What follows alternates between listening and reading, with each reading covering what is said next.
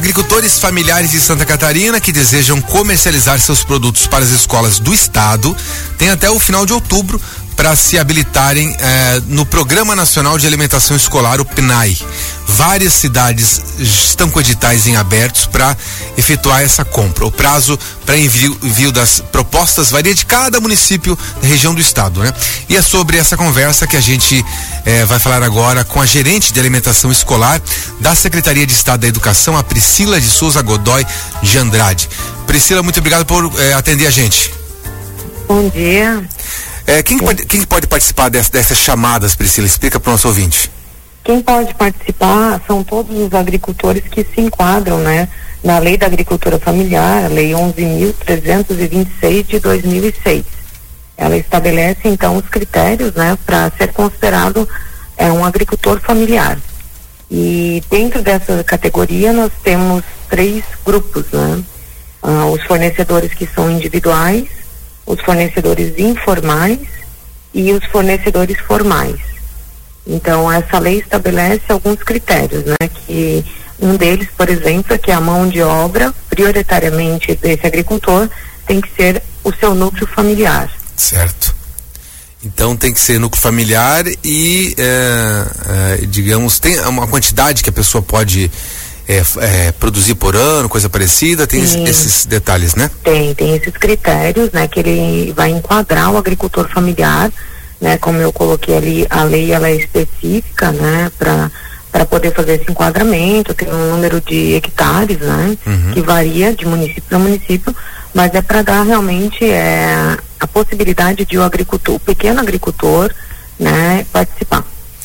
São vários editais, dependendo da região eh, de Santa Catarina. Eu sei que aqui em, na região de Joinville, eh, esse prazo vai até o dia 20 de outubro, né? Onde que os interessados podem acessar esses, esses editais, Priscila? Os, os, editais, eles estão no endereço www.sede.sc.gov.br é, no, no, item que fala de pais, alunos e comunidade, é uma aba, né?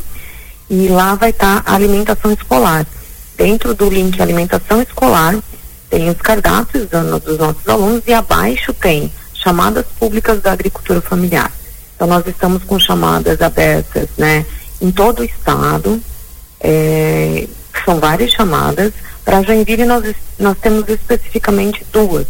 Uhum. Essa que você citou, que vai até o dia 20 de outubro, né, para entrega dos documentos, que são dos perecíveis, mas nós temos uma outra dos não perecíveis, né, dos menos perecíveis, porque a gente diz que todo produto alimentar é perecível, né? Então Sim. tem os perecíveis e os menos perecíveis que vai até 6 de, no, de novembro. Ah, tem um tempo um pouco maior então. Sim, são caso. duas chamadas diferentes, tá? Certo. Então, para os pere mais perecíveis, 20 de outubro, ou seja, sexta-feira, e os menos perecíveis até o dia 6 de novembro. Novembro. Muito Isso. bom.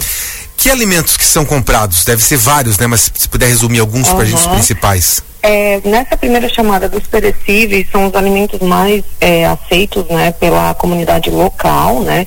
Então a gente faz uma seleção dos produtos que localmente são vendidos, vendidos em, por exemplo, Joinville, vamos dar um exemplo, banana, né? Banana. É um produto muito bem aceito, é, filé de tilápia, tilápia então são, realmente são é, produtos que a gente é, coloca ali, né, como perecíveis, que realmente eles são, né, mas é, que são de boa aceitabilidade na região também.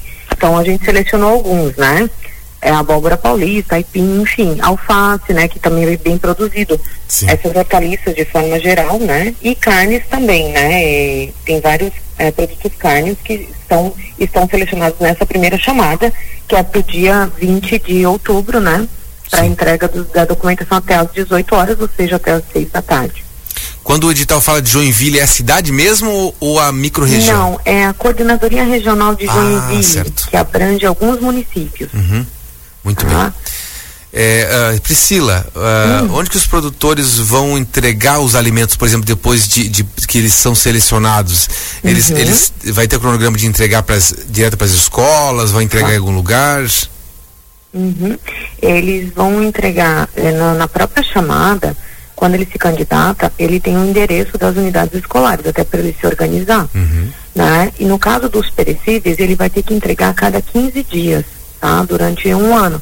Aquele quantitativo que está na, no edital é para entregar durante um ano. Então ele vai entregar a cada 15 dias aquele um quantitativo fixo. Ele vai dividir aquele, por exemplo, se ele ganhou batata doce, né? Ele tem que entregar 483 quilos no ano. Então ele vai dividir né, na, nas semanas ali que ele vai entregar, de 15 em 15 dias, e ele vai dividir o quantitativo. Ele mesmo faz essa proposta, tá? A gente deixa isso bem aberto para o pro produtor, porque ele tem essa condição de nos dizer como ele pode entregar. Né? Quantos quilos ele pode entregar a cada 15 dias, né? E aí dentro disso a gente vai fazendo o cardápio conforme a gente recebe o produto. Sim. É, essa chamada ela tem a ver com aquele percentual é, por lei ou por é, acho que é o Programa Nacional de Alimentação Escolar né, que prevê que tem que envolver sempre a alimentação, a agricultura familiar na oferta da merenda, é isso? Sim, é, na alimentação escolar hoje é obrigatório, né, pela resolução do PENAI, resolução número 6 de 2020, obrigatório emprego de no mínimo 30% do valor repassado ao do SNDE para as unidades executoras, no caso o Estado é uma unidade executora, Sim. ela precisa comprar 30% dos produtos da agricultura familiar e preferencialmente local, para que o produto seja mais fresco, mais é, que chegue em melhores condições, que, que também incentive o produtor local, né, a vender para sua própria comunidade. Isso valoriza o produtor valoriza a comunidade, né? Tem uma ligação entre o alimento, né? E às vezes o trabalho, né? Que foi produzido naquela região. É muito importante. A gente considera extremamente importante. Muitas vezes a própria família que eh, ela produz aquilo, a criança está na escola, ela acaba se alimentando na merenda escolar da, do próprio alimento ali, do próprio produto que a família produz, né? Acho que é bem interessante valorizar e que a família permaneça também eh, na sua área, no campo, né? Exato, e eu quero dar uma boa notícia, né? Nesse primeiro momento nós estamos fazendo essas chamadas apenas para algumas unidades que a gente chama de unidades de autogestão, né? Mas nós vamos fazer uma grande chamada que ela ainda não está é, pronta, né? Para todas as unidades escolares de Joinville e região. Então vai ser uma chamada muito grande. Essa primeira, ela foi mais para as unidades de autogestão. Sim. Não menos importantes, são extremamente importantes, né? E tem uma demanda bem alta mas nós vamos ter mais chamadas. O nosso, o nosso entendimento é ampliar essa, eu diria, essa relação entre a Secretaria de Educação e a, o local, né, a, a, região. A gente estava atualmente recebendo mais em Florianópolis os produtos, agora a gente mudou, né, a forma de, de trabalhar e a gente quer justamente valorizar o agricultor local. Só para o nosso ouvinte entender, o que, que, que, é o autogestão quando você fala? autogestão, autogestão são unidades onde a gente não tem empresas terceirizadas, né? Uhum. Apenas a, a cozinheira que é contratada. Então, basicamente, o Estado ele compra tudo, desde a, desde a cebolinha até a carne, né? Então, ele vai adquirir todos os produtos necessários para cumprir o Programa Nacional de Alimentação Escolar. Ah, o estado hoje ele tem 82% de escolas terceirizadas uhum. e o restante daí, né, passam a ser unidades de autogestão. Mas elas, ah, é, eu vou dar um exemplo para ti, comunidades indígenas, né, geralmente são autogestão, até porque eles têm uma, uma alimentação muito específica. Né? E o preparo também o preparo, uhum. preparo diferenciado, exatamente. Muito então, nesse primeiro momento, essa chamada que vai no, do dia 20 de outubro, ela é para as unidades de autogestão, mas nós vamos abrir chamadas também para as unidades, todas as unidades escolares de Joinville e região, obviamente. Né? Você tocou no assunto é, sobre a questão de, né, de, de, tem unidades que usam, que tem ainda as cozinheiras que são do próprio estado, outras terceirizadas.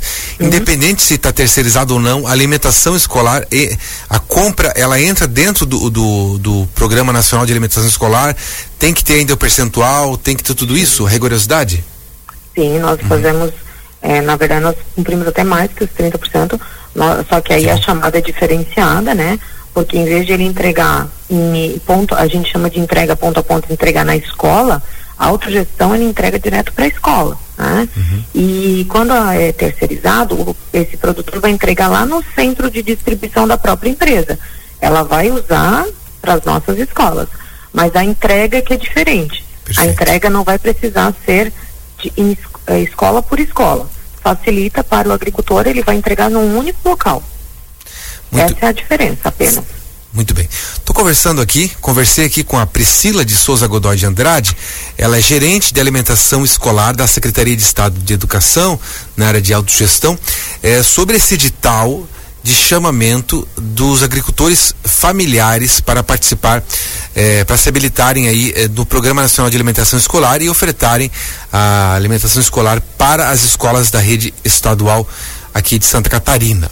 Aqui na região de Joinville, eh, aqui, né, Joinville e outras cidades que fazem parte da coordenadoria aqui, é, tem duas, dois prazos. Até, sexta, até sexta-feira, agora, dia 26 da tarde, é para os alimentos mais perecíveis. Os menos perecíveis vai até o dia 6 de novembro. Importante você entrar no site da Secretaria de Estado de Educação, que é o sede.sc.gov.br, entrar na área lá de alunos, né, comunidade, tem todos os detalhes.